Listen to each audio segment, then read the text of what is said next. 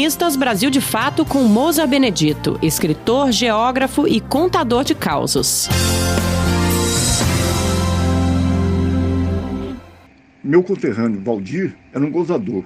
Qualquer coisa que via, inventava uma gozação na hora. E considerado muito feio, fazia pose de bonito e dizia que os outros é que eram feios. Um dia, por exemplo, chamou o Luiz Gonzaga e falou: Ei, Luiz, que sorte você tem, hein? Com essa feiura.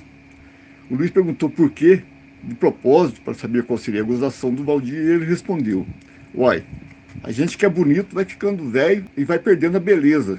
Você que é feio não perde nada, só ganha. Quanto mais velho, mais ganha feiura. Uma vez, quando meus pais ainda moravam em Nova Resende, fui passar umas férias lá no mês de janeiro e andei pelas roças acompanhando folias de reis. Era uma diversão gostosa. A folia ia cantando de casa em casa, cantando e louvando o nascimento de Jesus Cristo. E sempre quando ia chegando o meio-dia, alguém oferecia o almoço para todo mundo.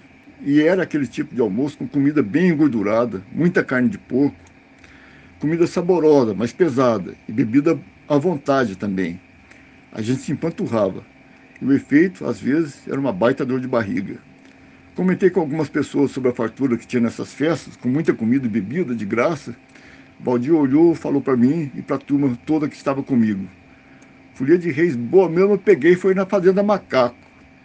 Fez uma pausa e explicou. A festa acabou já faz três dias e estou com o intestino desarranjado até hoje. Toda hora tenho que correr para a privada. Você ouviu o escritor Mousa Benedito, geógrafo e contador de causos.